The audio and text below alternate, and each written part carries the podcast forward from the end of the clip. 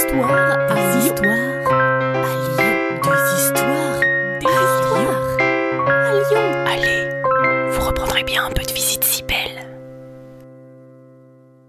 L'épisode qui suit a été réalisé avec Caroline de la Justice racontée.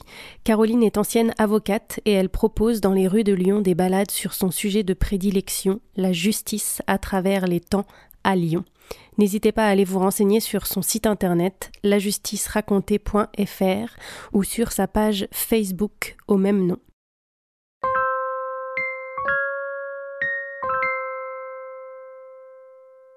Aujourd'hui, nous accueillons Caroline de la Justice racontée. Bonjour Caroline. Bonjour, agent L. Pour commencer, je te laisse nous raconter l'histoire de Sadi Carnot, assassiné rue de la République à Lyon en juin 1894. L'assassin avait les yeux bleus et la beauté du diable. Il était venu à Lyon, en train et à pied, depuis le sud de la France, avec son projet de tuer. Il avait acheté en chemin un couteau qu'il dissimulait dans la poche intérieure de son veston. Autour de lui, c'était une foule des grands jours, la rue de la République pavoisée, illuminée, partout des orchestres, des cris de contentement, petits et grands attendaient sur deux rangées le passage du président.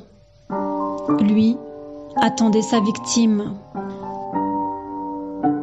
Un peu après 9 heures du soir, on entendit au loin la Marseillaise, puis le claquement des sabots sur les pavés. Les chevaux de la jeune garde républicaine, contournant le palais de la Bourse, remontèrent la rue, suivis d'une voiture ouverte.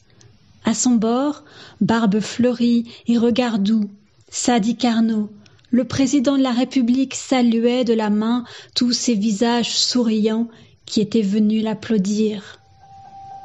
C'est à ce moment que le jeune homme, bousculant ses voisins, se précipita sur la voiture et montant sur le marchepied, planta son couteau. Durement touché à l'abdomen, le président mourut quelques heures plus tard dans un salon de la préfecture où l'on avait choisi de le porter plutôt qu'à l'hôtel Dieu. Le jeune homme, dénommé Caserio, car il était italien d'origine, fut conduit à la prison Saint-Paul où il attendit son procès. Les cris de contentement s'étaient chargés de haine.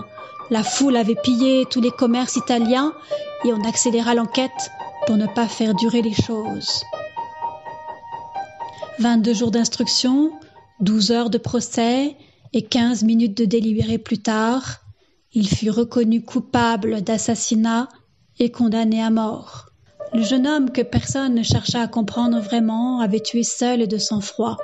La tête pleine d'idéaux de justice et d'égalité, anarchiste depuis l'âge de 19 ans, il avait voulu venger la mort de chefs anarchistes que le président avait refusé de gracier pendant son mandat. Le 16 août 1894, à 4h30 du matin, il fut poussé tout tremblant vers la guillotine dressée dans une petite rue près de la prison et perdit la tête sous les applaudissements.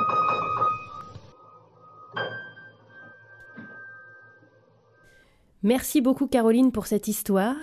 Et si tu en es d'accord, maintenant, on va passer au portrait chinois lyonnais. Pas de problème. Alors c'est parti. Si tu étais une rue de Lyon, laquelle serais-tu? Alors, je ne serais pas une rue, je serais une place, euh, la place euh, de l'abbaye des Neiges, je crois qu'elle s'appelle comme ça, euh, parce que je la trouve, euh, je, je la trouve merveilleuse en fait. Elle est, elle est hors du temps, elle est magique cette place entre l'église romane et euh, quand on tourne le dos, ensuite la voûte des Neiges. Si tu étais un personnage lyonnais, tu serais lequel? Alors, je serais Alexandre Lacassagne, le professeur Lacassagne, médecin criminologue lyonnais, enfin lyonnais d'adoption pour être clair, qui a révolutionné euh, la médecine légale à la fin du 19e siècle. C'est lui, Lacassagne d'ailleurs, qui avait fait l'autopsie du pauvre Sadi Carnot, le président de la République dont je viens de raconter l'histoire. C'est aussi le sujet de ma prochaine balade que j'espère pouvoir proposer aux Lyonnais très très vite.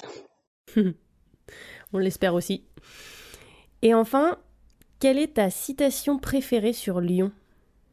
C'est tout le monde, il peut pas être de Lyon. Un peu comme euh, Alexandre Lacassagne, en fait, je suis pas lyonnaise. J'espère qu'on me le reprochera pas, même si j'adore cette ville euh, et que je vis depuis longtemps avec un Croix-Roussien. Ça me donne des galons en plus. Super. Eh ben merci beaucoup Caroline et à bientôt. À bientôt.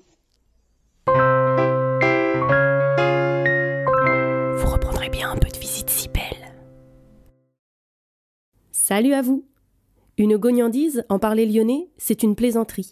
Ce podcast d'histoire, de légendes et de gognandises lyonnaises est proposé par les Visites Cybelles, visites théâtralisées et comptées à Lyon.